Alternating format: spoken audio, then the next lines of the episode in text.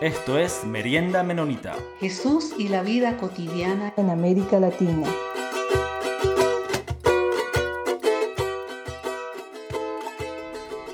Saludos a todos y todas, muy bienvenidos a nuestro programa de Merienda Menonita. Ah, nos queremos disculpar que hemos estado ausentes ya, bueno, algunas semanas, pero este, ya estamos arrancando de nuevo con este, algunas conversaciones. Yo soy Peter y estoy, ah, como siempre, con compañera de, de, esta querida merienda, Alexandra. Hola, Alexandra, ¿cómo estás? Hola, Peter, ¿cómo estás? Bien, aquí un día muy bonito en Quito. Con bastante sol, sobre todo. Hemos tenido días soleados en invierno, así es que disfrutando de estos regalos que tenemos de la naturaleza.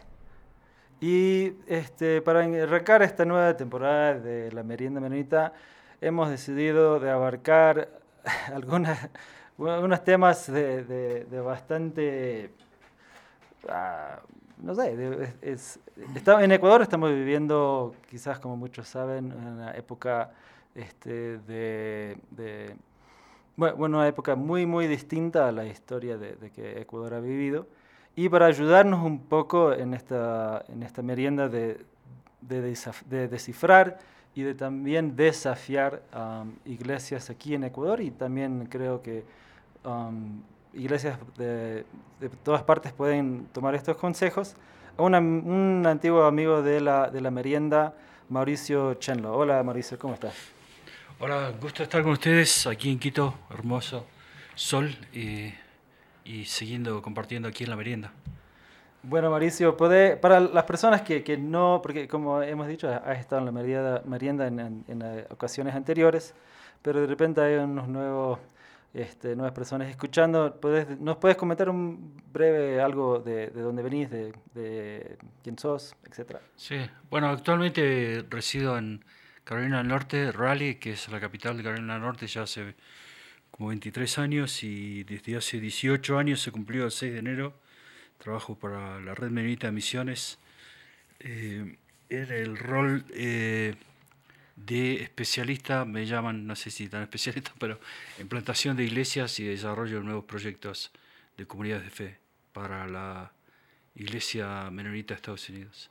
Y bueno, colaboro eh, asiduamente. Después de la pandemia hubo un cambio, digamos, en cómo nos comunicamos y muchos Zoom, muchos cursos online y hemos hecho algunos trabajos en Colombia y aquí en Ecuador cuando podemos sí, también colaborar eh, con la, la, FEINE, con la INME y con el desarrollo de líderes. Qué bueno, Mauricio, que estés con nosotros compartiendo esta merienda aquí en Quito y qué bueno que te animaste a venir acá al país cuando parece que las personas están poniendo una cruz al Ecuador como un destino. Así es que muchas gracias por que entiendo que hay valentía y solidaridad en esta visita que nos estás haciendo.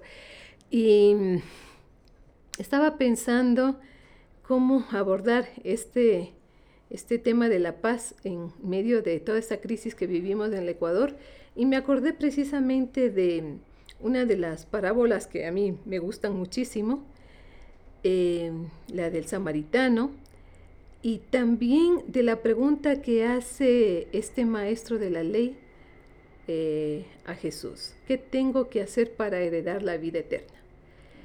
Y quisiera que pensemos en esta pregunta porque Jesús eh, da una respuesta que probablemente a este maestro de la ley le descolocó a pesar de que era un maestro de la ley porque le presentó un imperativo ético diferente. Eh, este imperativo del amor y la compasión. Y me gusta esto porque eh, esta parábola tiene eh, un símil con lo que estamos viviendo, personas caídas, heridas, y que a veces la religión oficial nos hace ser más bien dogmáticos e indiferentes. ¿Cómo enfrentar esta crisis desde la perspectiva del samaritano y cómo ver también que a veces estamos pensando qué hacemos para heredar la vida eterna y nos desconectamos de realidades concretas en este mundo. Sí, interesante. Bueno, la, la pregunta de la vida eterna quizás tiene que ver, la vida eterna comienza desde que nacemos, o sea, ya estamos viviendo la vida eterna, no es un más allá o una inmortalidad del alma colgada de las nubes. Eh, me gustaría usar una imagen, eh, me gusta a veces usar imágenes eh, o, cuentos o historias, o me gusta ver películas, series, documentales. Y no sé si vieron alguna vez la película de la lista de Schindler. Schindler. Schindler. Schindler fue un nazi o sea, alemán que tenía una fábrica este, en la época de los nazis y la mayoría de sus empleados eh, eran judíos. Y cuando viene la orden de exterminar a los judíos, empiezan a venir los SS y toda la Gestapo a su fábrica a, a, pedir documentación y ver quiénes eran judíos. Y bueno, él como el dueño de la fábrica tenía que proveer la documentación y él lo que empezó a hacer es falsificar la documentación de los judíos y empezó eh, a salvar uno a uno. Eh, y el método que usaba era básicamente contrataba como unos, como diríamos, como unos coyotes de esa época, como dicen ahora, y los ayudaba a familias y a individuos eh, a cruzar, a salir de la frontera y cruzar a, a Polonia para que se pudieran salvar, que usaban por medio de túneles, eh, de ríos, era, toda una, una, cuestión de una operación muy importante. Pero es, es, fascinante ver cómo este hombre Schlinder, que era un empresario, no, no tenía, digamos, un perfil, como diríamos, no era un pastor o, o, o, qué sé yo, un benefactor, eh, era simplemente un hombre de negocios y sabía hacer negocios con los nazis y vender lo que ellos necesitaban, pero tenía un profundo sentido humanitario de salvar a gente que estaba sufriendo bueno, un genocidio, una persecución. Y, llega un punto en que él no sé cuánto salva, pero creo que son varios cientos, eh, y, usaba de su propia plata para sobornar a los oficiales nazis, para que muchas veces no los, los dejaran cruzar la frontera. Y llega un punto que se queda sin plata el hombre, o sea, funde básicamente, y funde también la fábrica, y empieza a empeñar sus, joyas, sus anillos, sus cadenas, las de su esposa. Y por ejemplo, él tiene un anillo con una piedra muy valiosa y lo mira y dice, acá hay una vida. Se lo saca y lo empeña y con eso salvaba, o sea, pagaba la extorsión para salvar a esta gente. Entonces me parece que el contexto de Ecuador, el contexto de Quito, eh, este, no, no, no, vine acá porque me crea un superhéroe, ni, pero eh, no sé, estaba charlando con muchos de mis amigos de ellos, no grande, y estaban asustados, deprimidos. Y, y bueno, yo crecí en Argentina en mi adolescencia, en la época de la dictadura, donde fue feroz y estaban los militares en las calles, los camiones, la policía mucho más feroz de lo que se puede ver acá. Eh, te llevaban si no tenías el documento, a mí me llevaron tres veces detenido 48 eh, horas de averiguación de antecedentes, y se vivía realmente una situación de, pánico social, de trauma social. Y creo que de alguna manera Ecuador está viviendo eso, eh, y desde la perspectiva de nosotros como creyentes, pequeñas comunidades de fe, ¿qué es lo que podemos hacer? Creo que podemos hacer un poco lo de Schlinder, ¿no? Es decir, enfocarnos en una vida, enfocarnos en una persona que o que está sin trabajo, o que está asustada, eh, o que tiene pánico de salir a la calle y tratar de hacer así, uno a uno, y en cosas prácticas, ¿no? Si necesitan que los acompañemos a un hospital, si necesitan... Ayer estaba ahí en, el ranchito ese de Llano Grande y vino una viejita y, trajo unas verduras para donar para una señora que no tenía que comer.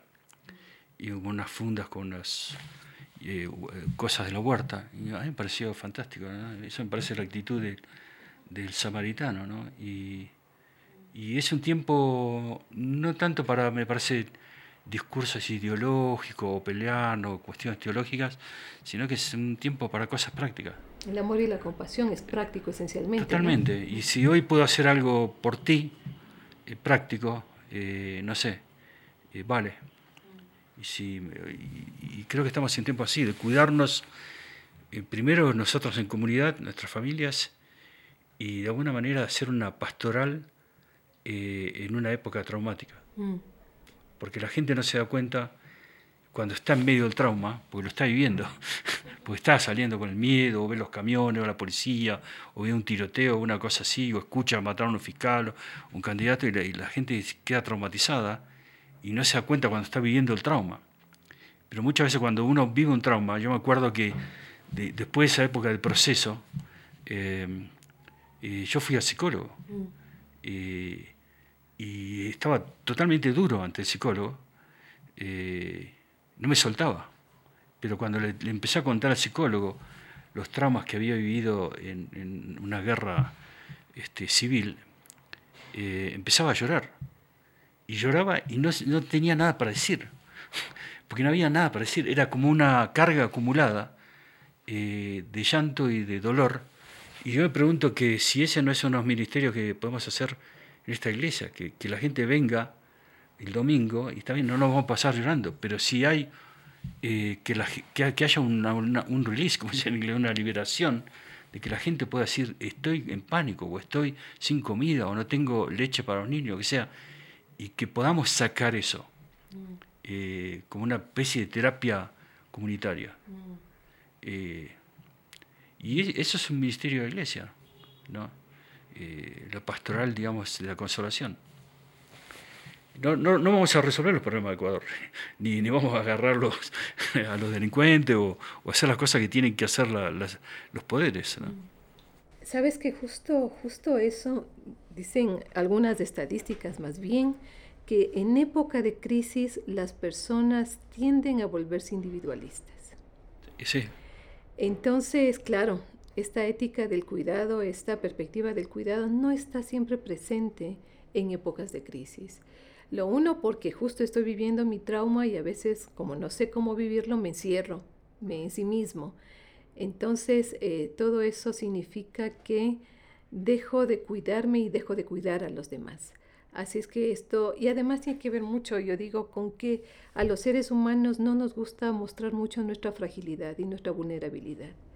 Tiene que haber un espacio de confianza, esto que estoy hablando de amor y de compasión, para que las personas lleguen y digan, aquí estoy jodida la vida, pero necesitaría un poco de, de, ayuda y, la comunidad, como decimos, sería ese espacio ideal. Digo, eh, tenemos como estos desafíos en comunidad. ¿no? ¿Por qué será que no siempre los vemos como algo realizables y la comunidad no, no, toma ese papel que tú nos estás diciendo ahorita? Sí, bueno, en parte eh, me parece que eh, es, algo cultural también. Creo que estamos acostumbrados a mega relatos y a charlas, ¿cómo diríamos? Eh, que están colgadas en las nubes o que son poco prácticas. por ejemplo, en mi comunidad, donde, yo soy parte, este, que alguien le, lo operan de un ojo, de una pierna, que yo, y va a estar cuatro semanas en convalecencia, recuperándose en su casa. Eh, nos organizamos de una forma muy práctica eh, que de llevar comida, de si hay que llevar a la persona a la cita médica y no tiene que lo lleve. Entonces se arma todo un calendario en el Google y ahí se anota cada uno qué va a hacer. Y es algo muy práctico, ¿no? muy, este, muy bajado a tierra y la gente lo, lo valora mucho porque uno siente como que realmente la comunidad es, tu familia, que realmente es tu familia el círculo íntimo que te, que te va a cuidar, ¿no? Entonces a mí me parece que, que sí, que estamos en, una zona en donde ahora se, se ve realmente si somos comunidades eh, de cuidado mutuo o no, y uno hace lo que puede, ¿no? Este, pero a mí parece que la resolución de lo práctico en estos momentos eh, es, es, es, lo que toca hacer, ¿no?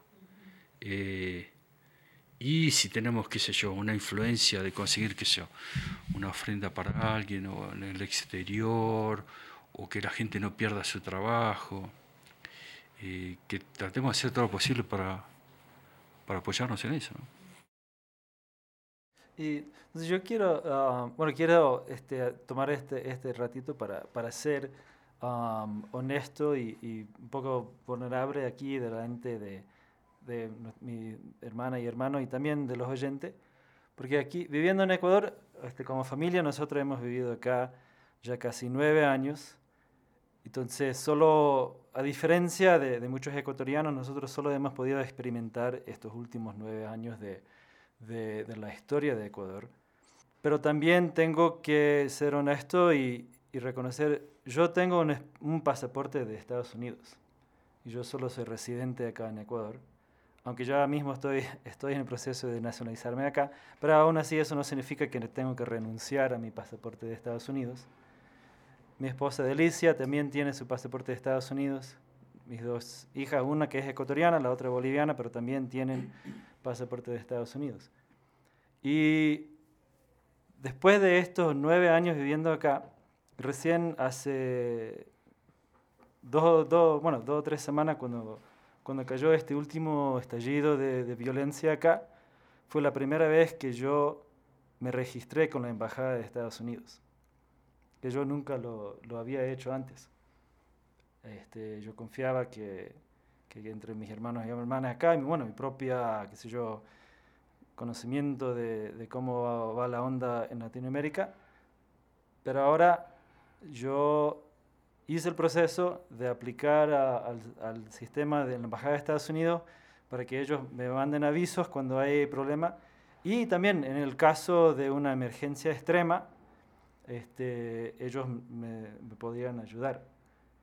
Pero el, el, ecuatoriano común y corriente no tiene esa, esa posibilidad de poder registrarse con alguna autoridad externa y tiene que, que darlo así nomás como, como puede. Entonces, mi, mi, mi, mi, pregunta, mi duda es, ¿qué, qué, um, qué desafío me, me, podría dar a mí y a mi comunidad de fe acá en Ecuador? Para, um, desde, entonces también quiero, este, um, siempre he apreciado tu, tu conocimiento bíblico, Mauricio, para ayudar a cómo podía retar a una comunidad de fe que tiene, bueno, aquí en el caso de Quito tenemos muchos extranjeros, pero tenemos esta gran brecha entre personas que, que tienen esta posibilidad de decir, bueno, ¿sabes qué? Aquí en Ecuador ya no me quedo porque ya no me conviene o, o, o definitivamente tengo miedo, con, con otros que definitivamente no tienen esa posibilidad de, de hacer eso y, y, bueno, aunque hay muchos ecuatorianos que sí han salido del país, pero no de, de esta forma donde, donde yo tengo esta, esta, claro. esta posibilidad media extraña. Sí, eh, sí, la Embajada de Estados Unidos, yo miré, el, ellos tienen amarillo, ¿cómo es? Verde, amarillo, naranja y rojo. Esta zona está en amarillo, toda la costa está en rojo. eh, eh, tienen, sí, un protocolo de extracción de ciudadanos. Eh, ahora, tú me dices el punto de vista bíblico, vamos, a hablar de, desde el punto de vista pragmático. La Biblia tiene mucho pragmatismo. Eh, la, iglesia, eh, la iglesia primitiva era totalmente pragmática en muchas cosas. había mucha persecución, había mucha gente que tuvo que salir de Jerusalén, la destrucción del templo, los romanos cuando le dieron una lección, y, hubo lo que llaman los judíos de la dispersión Muchas de las iglesias griegas se fundaron por la dispersión de judíos. La de Roma mismo, ¿sí? dispersión.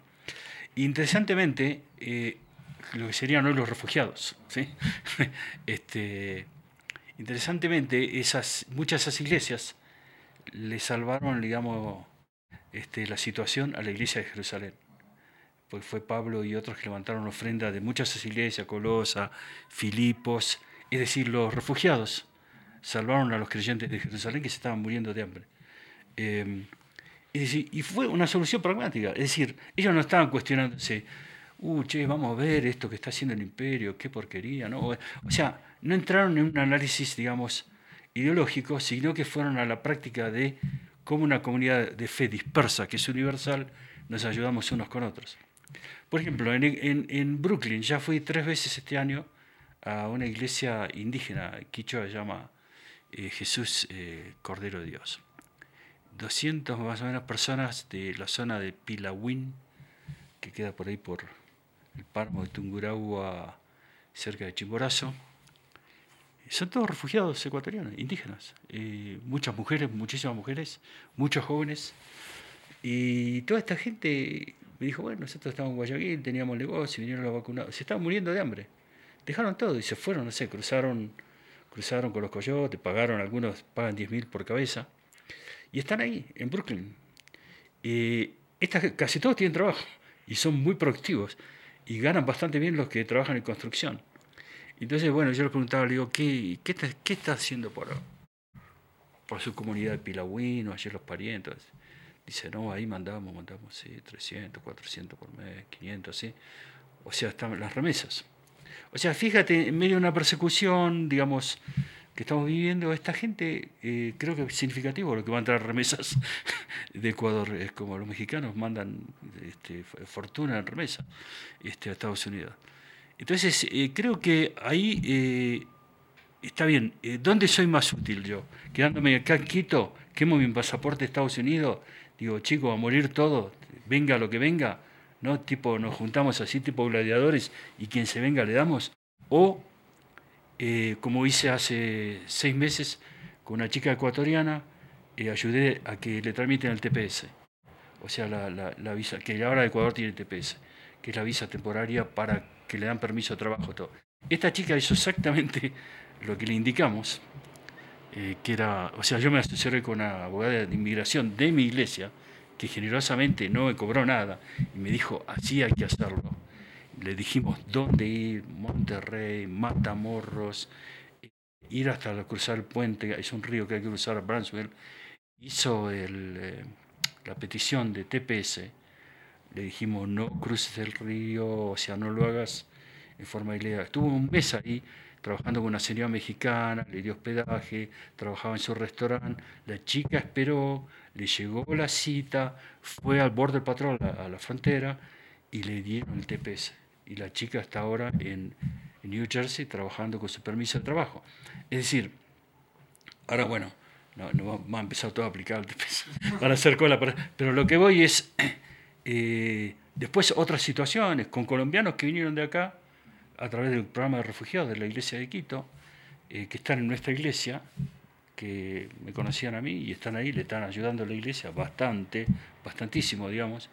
Eh, entonces uno puede hacer cosas desde el lugar en que está. Eh, ¿De qué me sirve a mí decir, chicos, quedamos acá a morir todos juntos, cuando yo capaz que puedo hacerlo Slender? De, con otros medios ayudar y salvar a otros. O inclusive que yo, este, aplicar a, a, grants, a becas, a fondos que ayuden en un momento de guerra. O en un momento de guerra es como fue lo del COVID. Este, la gente de países más estables o más pudientes muchas veces ayudan. Y son los hermanos y hermanas que ayudan, no son este gobierno. Y nosotros tenemos un sistema así, los menoritas. Pero entonces ahí podemos, podemos presionar un poco, porque si, si llevamos Claro, que si llevamos a lo que estás explicando a un extremo, sería sacar a todos los ecuatorianos de Ecuador y solo se quedan los maleantes, digamos, y los corruptos. Pero también hay otra vía de que la iglesia puede trabajar construyendo la paz aquí, ¿no? Entonces ahí sería el gran reto de justo cómo, y desde luego, cada comunidad de fe, cada iglesia tiene diferentes realidades eh, aquí en Ecuador y bueno, donde fuese, pero creo que hay una balanza que pueden encontrar entre el trabajo de construir la paz dentro de mis hermanos y hermanas en mi iglesia local y de repente en mi barrio, pero también hacer algo más allá de solo mi, mi iglesia local y mi barrio, porque llega un momento de que el trabajo de mi iglesia y mi barrio no, no va a aguantar. Y los, si, o sea, si, si, pensamos en esto muy negativamente, que no, no, se sabe, o sea, nadie esperó hace, hace año, hace año y medio, nunca esperó que estaríamos así como estamos acá en Ecuador ahora. Pero yo diría que va a llegar el momento, si, si, yo, si mi iglesia solo nos concentramos en mi barrio y mis hermanos y hermanas que están aquí alrededor, nos van a perforar y, y va a llegar la delincuencia hasta en cualquiera de nuestras burbujas donde estamos. Entonces, como iglesia, hay un trabajo de ser más allá de mi propio entorno y de mi comunidad de fe. Sí, no, no, puede ser, pero este, eh, el testimonio siempre empieza por casa, ¿no? Este, eh, yo, yo, no creo que todos los ecuatorianos se tengan que ir, pero una cosa es un ecuatoriano, por ejemplo, que tiene una casa, que tiene un trabajito, que tiene una pensión, que tiene algo, que tiene una huerta, y otra cosa es un ecuatoriano, qué sé yo, 18, 20 años, que no tiene nada, y la única opción que le queda es ser sicario o qué sé yo que este, entonces eh, las realidades son diferentes no son todas iguales este, hay muchos ecuatorianos que no necesitan quizás ir a ningún lugar pero hay muchos otros que, que están en una situación extrema. Entonces no diría eh, todos los ecuatorianos se tienen no para nada. Pero, también es una, una situación que Ecuador ha vivido situaciones extremas. Yo me acuerdo que por el año 2000 fue el gran éxodo a España no era de estas comunidades, por ejemplo, ahí donde yo conozco bastante, Calderón, Llano Grande, se fueron, pero familia entera, quedó el pueblo vacío. Este, eh, y muchos fueron, se quedaron algunos y muchos volvieron. Este, volvieron a los 5 o 10 años. Y muchos mandaban dinero y construían esas casotas que se ven gigantes ahí, en esa zona. ¿no? Entonces, eh, también no, no, no, hay, no hay soluciones, digamos, este, blanco y negro. Hay que ver, ver cada realidad. Y lo de eh, mi comunidad, bueno, ahora interesantemente en esta experiencia que tuvimos al comienzo de noviembre, Construyendo la Paz, se formó una red de iglesias. Y que tenemos gente ahí que está en el frente, que está en la costa, este, gente que está en Manta, gente que está ahí en Guayaquil, no sé dónde, este, eh, y gente que ahora estamos formando, haciendo una capacitación con pacificadores, etc. Pero lo interesante sería formar una red de apoyo, por ejemplo, pongámosle, eh, se arma, qué sé yo, una cosa terrible en Guayaquil y tiene que poner, qué sé yo, ley marcial militar, hasta un general de comandante como gobernador. Eso pasó en Argentina en otros lugares. Este, y bueno, qué, sé yo, que podamos, tener refugiado interno, qué sé yo, que lo podamos recibir acá en Quito, no sé dónde. vamos a pedir un terreno, armamos un rancho, algo. Es decir, eh, gente que puede ser movilizada, desplazada dentro del mismo Ecuador. Eso puede llegar a pasar. Si mira, si tú ves la noticia, Ecuador eh, está una, una crisis importante, pero puede estar peor. Fíjate, Haití. Haití lo, gobiernan las bandas. No, no hay gobierno. Eh, eh, no, creo que Ecuador llegue ahí, pero se puede siempre estar peor. Este, y esperemos bueno, que las, decisiones que han tomado desde el Poder Ejecutivo empiecen a crear un, clima, digamos, de asegurar la calle, asegurar el comercio, que la gente pueda vivir y que vaya mejorando las cosas. Y desde las comunidades, bueno, esto yo creo que va a pasar en Ecuador, para mí va a pasar.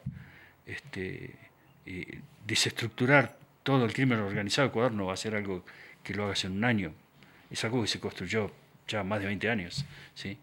Eh, pero las comunidades de fe eh, este, pueden aportar desde desde, desde cómo eh, crear la paz eh, desde prácticas concretas que hacemos en nuestras comunidades. También crear eh, pequeñas oportunidades de trabajo. Esa necesidad inmediata o de ingreso. La, gente necesita... Y, hoy día, cuando tú dices trabajo, dice, bueno, ayudamos a uno a poner un negocio, y, pero si ni puede abrir un negocio.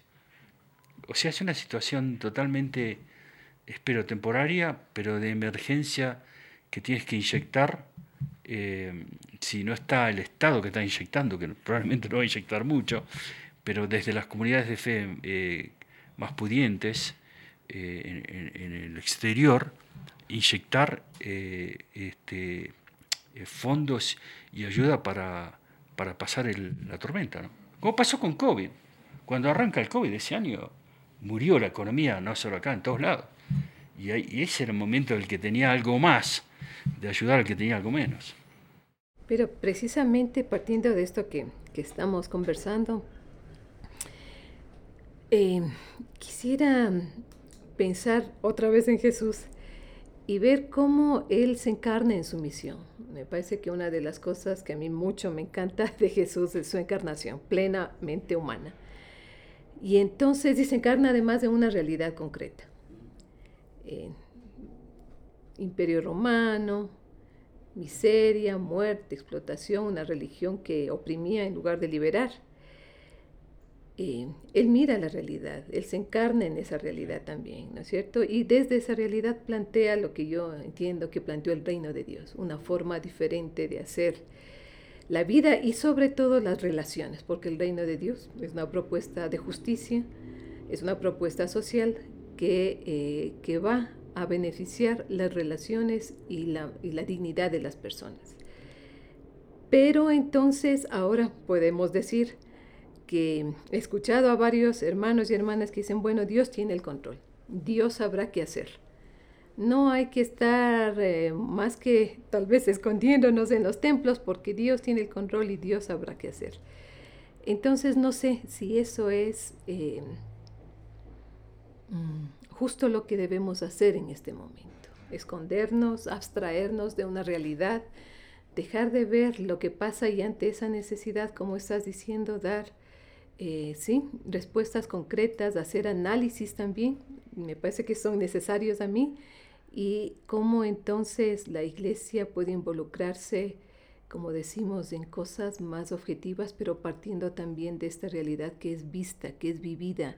O sea, que Dios no me va a salvar a mí porque soy cristiana, quiero decir, que no me va a decir, bueno, a la Alexandra, nadie le va a saltar y no va a llegar ningún ladrón porque ella está protegida. Digo, pero ¿qué significa que eh, podamos creer eso y dejemos de pensar en los prójimos que si no conocen a Dios diremos, bueno, no conocía a Dios, en fin, se merecía. Así es que me parece que hay toda este, estos, estos, estas reflexiones, estos pensamientos, ¿no? Desde nuestra propia iglesia, desde iglesias hermanas. Entonces, eh, creo que la realidad que vivimos como iglesia y esto que estamos viviendo ahora mismo nos puede provocar o, o despertarnos y hermanarnos en proyectos comunes o encerrarnos en nuestra burbuja de espiritualidad. Sí, seguro. Bueno, otra vez, eh, me, parece que eh, Jesús vivía bajo el control del Padre. Él dijo, miren cómo Dios alimenta a los pajarillos, las Decía cosas que eran como medio voladas, como decir, este tipo está recolgado. Pero al otro día él iba y hacía lo que tenía que hacer. O sea, le daba pan y peces a la gente que tenía hambre. Eh, o iba a curar a uno que estaba ciego, o uno que estaba paralítico. Es decir, tenía como una, una, sí, una encarnación, una proclamación, pero también lo, lo, lo hacía. O sea, él entregaba el servicio. Eh, y eso es, es fantástico. Eh, que no sé si los discípulos lo acompañaban también, ese grupo de apóstoles, ¿no? Eh, y sí, bueno, yo creo que toca esa coherencia práctica en decir, bueno, eh, la fe y confiar en que Dios está en control, es que yo tenga control en que hoy este chico necesita un almuerzo y tengo control, la capacidad de entregarle ese almuerzo. Eso es que Dios está en control. Si no es como mi abuela, mi, abuela le gustaba, era jugadora empedernida de la lotería, todo eso, la quiniela, le decía en Argentina. Y mi abuela ya veía que siempre al mediodía iba a la Virgen de Luján, como la de Guadalupe en México. Así y tenía un, como un santuario en su cuarto y le ponía velas y estaba ahí, la viejita ahí oraba, qué sé yo, rezaba. Y yo era un chico decía, abuela, ¿qué, ¿qué es lo que está rezando a la Virgen? Decía, bueno, hoy le voy a jugar al 40 y al 32 y que gane. Y que Dios provea y esté en control. Eh, o sea, hay gente que cuando dice Dios está en control, y ganó la lotería, es, medio, es, medio, es, medio, es medio una cosa mágica de que, qué sé yo, voy a ganar la lotería. Los evangélicos hacen lo mismo, pero con una fraseología quizá diferente y no le prenden la, la, luz, la, la, vela a la Virgen. Pero eh, básicamente es una mente mágica. O sea, mira, Pire, estás muerto de hambre, yo no te puedo ayudar, pero Dios está en control. Es una estupidez. O sea, lo, único que cabe es decir, Pire, estás muerto de hambre, mira, tengo un plato de arroz, lo dividimos entre los dos. Este, hermana, qué sé yo, eh, no, no tiene para la medicina, bueno, aquí tiene mi dolarito, pum ¿no? lo de la viuda que no tenía nada y puso su centavito. Eso es Dios está en control. Es decir, es una práctica de la piedad eh, con cosas muy concretas. Y este es un, es un tiempo de herramientas. No, no es un tiempo tanto de filosofar, che, loco, que, o, que no, la justicia, o la izquierda, o la derecha. Esto es, un delirio eso, que la gente no, no resiste. Estamos en una época de herramientas, es decir, mire, yo tengo esta caja de esta herramienta, ¿le sirve este martillo? Sí, me sirve, bueno, tome, se lo presto. Tengo esta caja de herramientas, ¿le sirve esta pinza? Sí, me... Entonces, ese momento la iglesia da herramientas, ¿sí? Da herramientas como, como cosas bien prácticas. ¿Cómo lo hago? o cómo, cómo entrego esto, cómo lo, lo, hago concreto. Y Jesús en eso, para mí era un capo total, o sea, era un genio en, eh, digamos, de, hacerte una descripción utópica del reino, de serán liberados, la vista a los ciegos, Lucas 4 dice, no, pero el tipo salía de ahí y sanaba un ciego. O sea, no es que salía y dice, dice, vamos a tener otra charla de profundidad a ver cómo, cómo está el tema de los ciegos. No, iba y lo sanaba. Y sí, eh, qué sé yo, iba caminando y aparecía uno colgado en un árbol, le empezaba a gritar que era un cobrador de impuestos. Y Jesús decía, pará, pará, pará la moto acá, bajémonos. Y decía, mira, vamos a comer a tu casa. Hacía eso, de, la práctica eh, concreta con quien fuera. ¿sí? Y este, este, también es un tiempo para, para ministrar. Por ejemplo, yo veía a los policías eh, ahí recién en la Carolina, ¿no? que están ahí parados, dando vueltas. Es un momento también para consolar al policía. Sí, sí, gracias por hacer este trabajo. Qué sé yo, la gente le trae algo, están haciendo eso, ¿no? Traerle un coco, un jugo, qué sé. Este, eh, y tener compasión por todos, ¿no? Y el, chico, fui el otro día al Supermaxi, al Supermaxi ayer, ahí en, en, el, ¿cómo se llama? El portal. Cuatro adolescentes entran al Supermaxi así como y parecían totalmente drogados. Sí, me miraban así, ¿viste? Entonces yo, yo lo llamo, digo, chico, ¿qué, ¿qué están haciendo acá? ¿Nos van a agarrar el guardia? ¿Lo van a sacar patada? ¿Qué pasa? ¿Quieren? ¿Necesitan algo? Sí, no tenemos comida. Un yogur, un queso, un pan ahí. Toma. Se fueron felices del portal. Eh, capaz que uno lo ve dice, lo llama guardia, guardia, mire esto, toma lechero acá, sáquelo, deténganlo, qué sé yo. Y se pueden hacer ese pequeño, capaz que no, capaz que me agarraban una patada, me roban el teléfono, la billetera, pero uno tiene que arrejarse a, a cierta cosa que puede llegar a ser, ¿no? Quiso gastar 10 dólares en darle un queso, un yogur, un pan a un chico, que capaz son de esos bandoleros que lo van a reclutar de, de sicarios. Toca hacer, porque lo que están haciendo los, narcos de esto este, es, algo que ya vimos en Colombia. Y ¿Por qué Pablo Escobar se convirtió en una especie de santo popular? Y porque el, tipo, o sea, era un delincuente, lo que vos quieras, pero le, les daba a la gente eh, lo que necesitaba, hasta casa le daba. ¿no? Entonces, y decimos, bueno, el Estado tiene que hacer eso. El Estado no lo va a hacer. No, o en este momento, hoy por hoy, no, no sé si lo va a hacer. Habrá que seguir reclamando que lo haga. Sí, pero mientras tanto, nosotros como comunidades, ¿qué hacemos para ese chico? ¿Sí? Que, y, ayer hablaba con, con, otro chico ahí de, de Grande. Y claro, la, la, plata la droga, todo eso es plata fácil. Son, ¿qué son? Mil dólares por semana que te gasta de micro, ¿cómo le llaman? Micro. Tráfico tráfico. A un chico le decís mil dólares por semana, hermano, en Ecuador. Y yo le decía, pero sí, pero ¿sabes lo que pasa? Después, mil dólares por semana, qué sé yo. Vos suponete que lo querés hacer un año. Y después decís, bueno, me voy. No te vas, no te vas, porque a vos te, te, chuletean, y a vos, y a tu familia, los liquidan a todos. Así es, sí, es así. Sí, escuchaba, si no, te digo, no, no, no es porque lo digo yo, este, está registrado esto, está documentado, está, está en novela de Netflix. Pero eso, por ejemplo, eso, es educación que un chico capaz que no tiene. ¿Entiendes? Entonces agarrarlo y decir, mira, está bueno, sí, mil dólares por año, yo también me anoto. Pero fíjate, esta va a ser las consecuencias. ¿sí?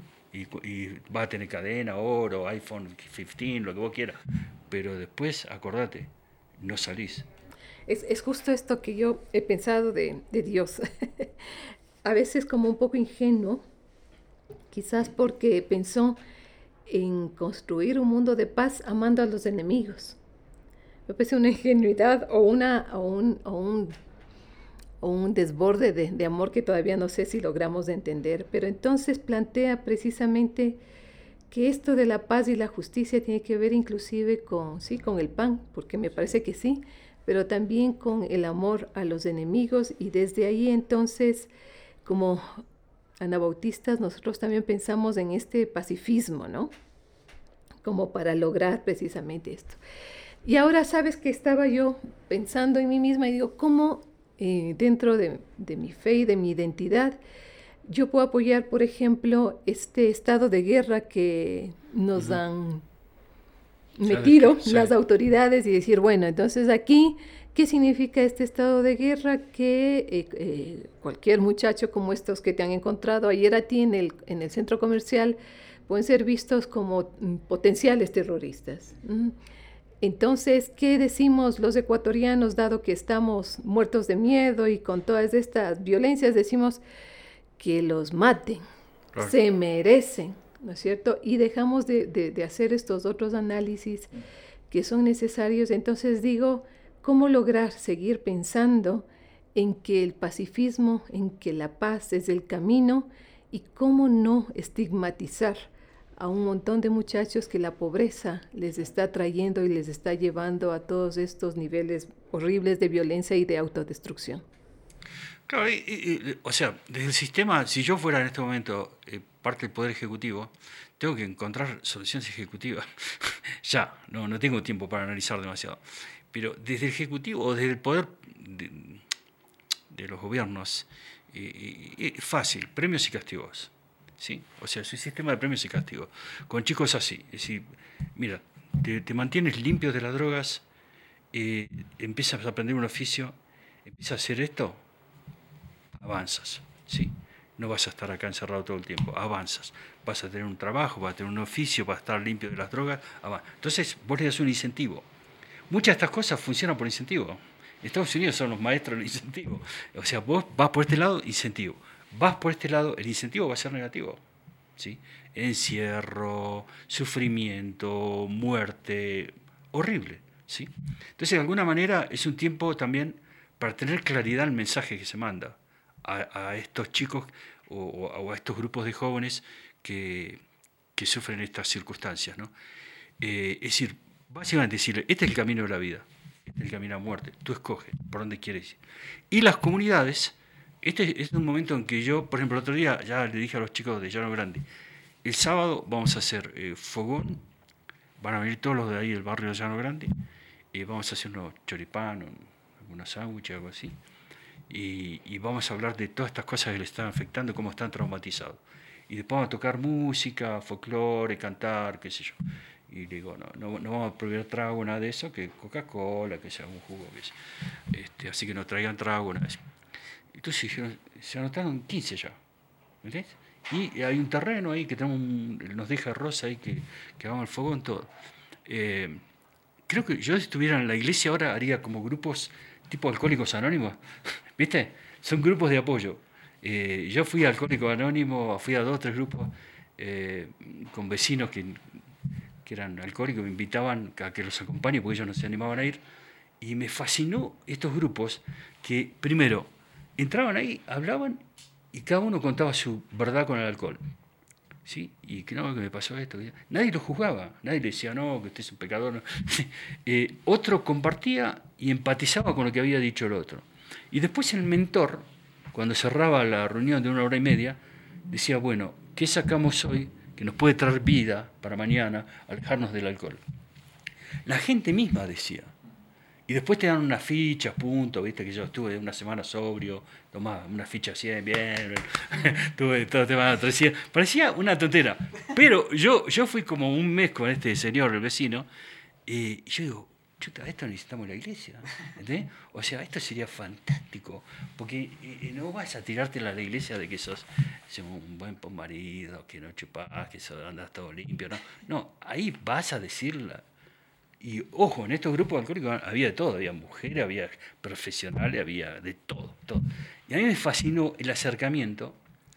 Eh, eh, y después yo hablé con algunos pastores menonitas, con el pastor de, que estaba ahí en Raleigh, y yo digo, ¿por qué no vienen los hombres de la iglesia? digo, están todos ahí. Yo fui a Alcohólico Anónimo, fui, fui a este de Sexo Anónimo, fui a este de, de, de Depresivo Anónimo. Me fui a todos esos grupos, me puse a escuchar. Y está lleno de gente, y gente que yo no veo acá en la iglesia. Qué loco, ¿no? Me pareció, y, y el pastor decía, y bueno, tráelos y hacemos otra reunión aparte. Digo, sí, porque tampoco uno se va a poner a confesar cosas, dicen cosas fuertes y están los niños y uno no va a escuchar a los niños. Pero ¿por qué no usar grupos así? Este, o la iglesia menonita de Quito, eh, que haga un grupo, no sé, ¿cómo le llaman los colombianos? De recuperación, no sé qué eso, de los jóvenes que salen a la guerrilla, todo eso.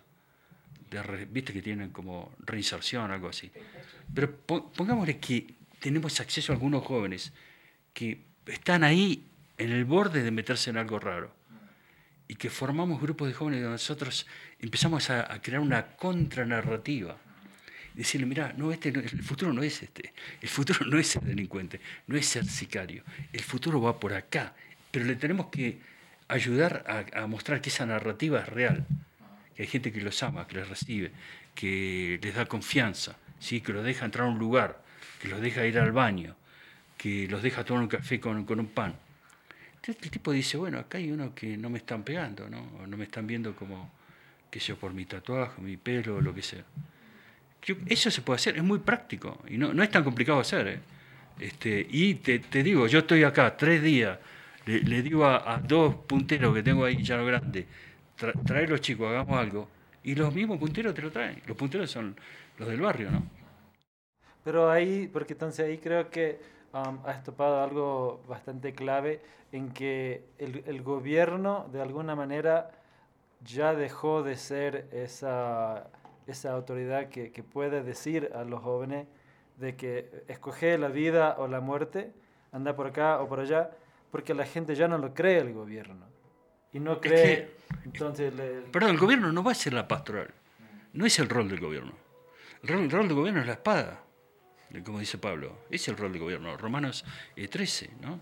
Eh, el rol de la iglesia es otro. Eh, y, también nosotros pedirle cosas al gobierno es patearla, como decíamos en el fútbol, es, es pegarle el pelotazo para arriba. O sea, no hiciste nada con la pelota, no hiciste un pase, no hiciste nada, no hiciste un gol, sino la pateas para arriba. Entonces, pedirle cosas al gobierno en este momento es patear la pelota para arriba.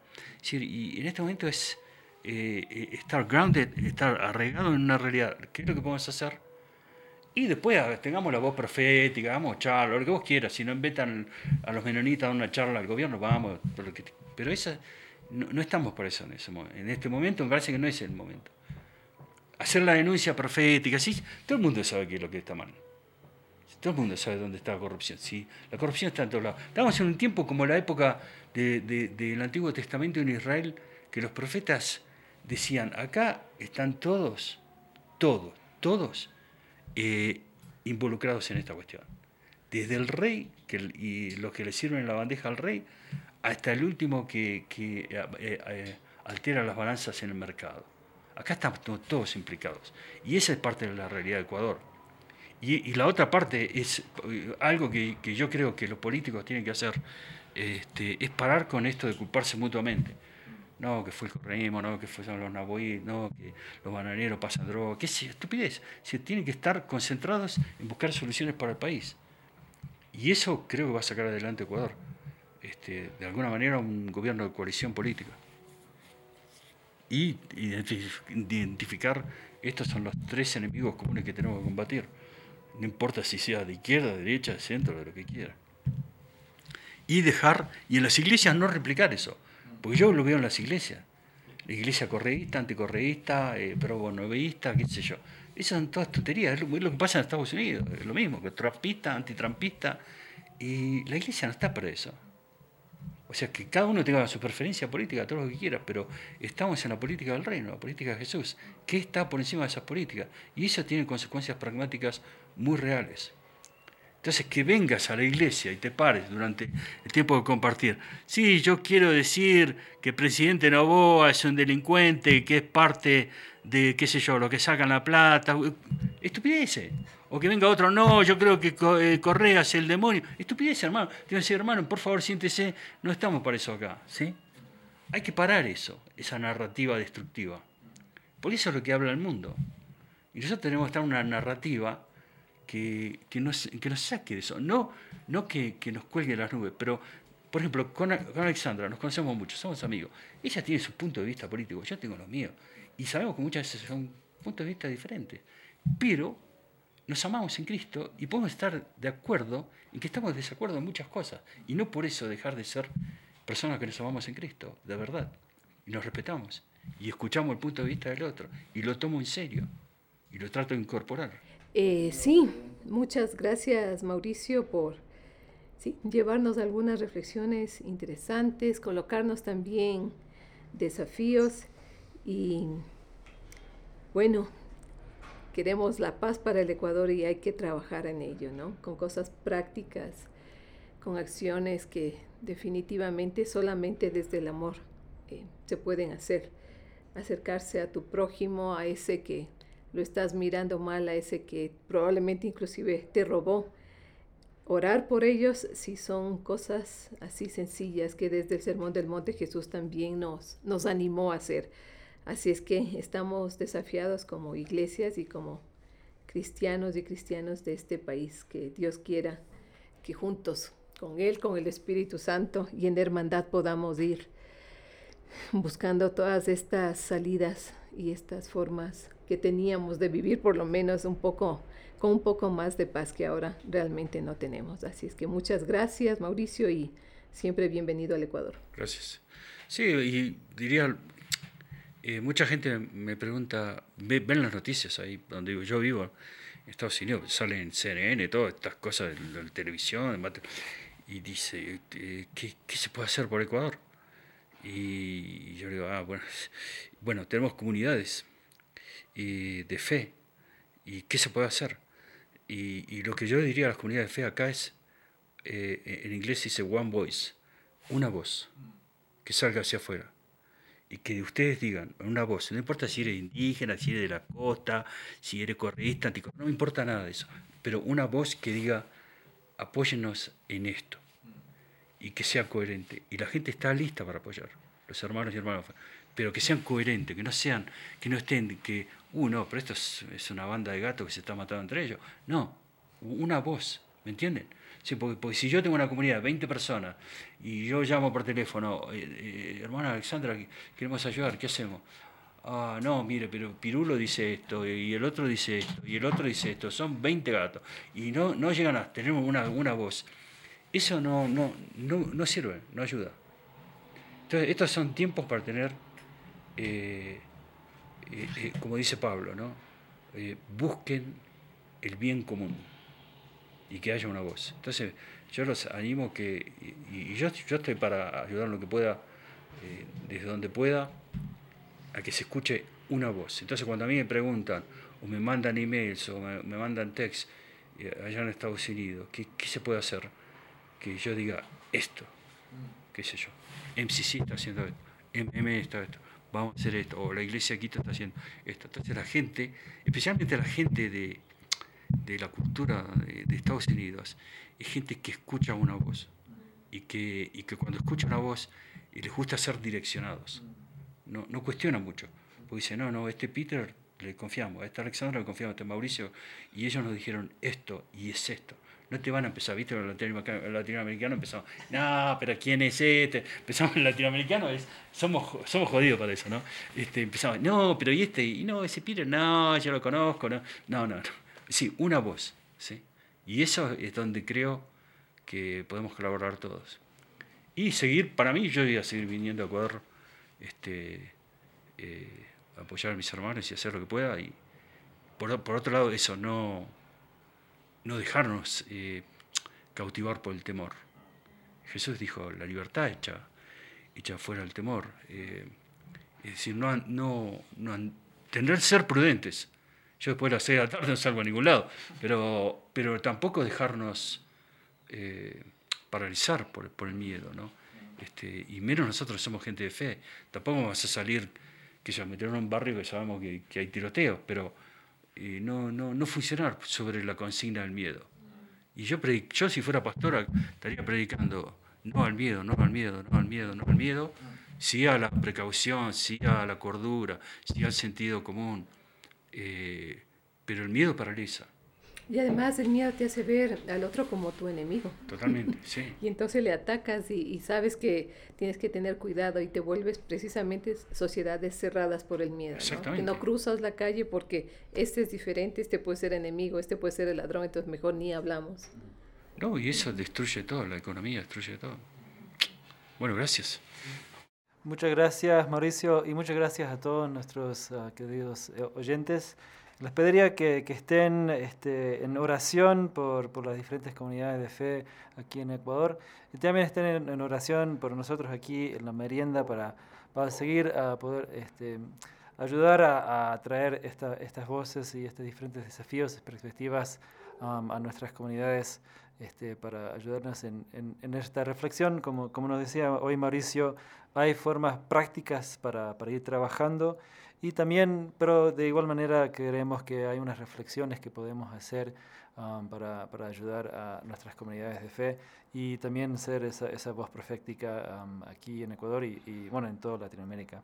Entonces agradecemos como siempre a la Red Menonita de Misión y a la revista Anabaptist World por hacer este espacio posible y sí, por favor, eh, mantengan uh, Ecuador en sus oraciones. Gracias.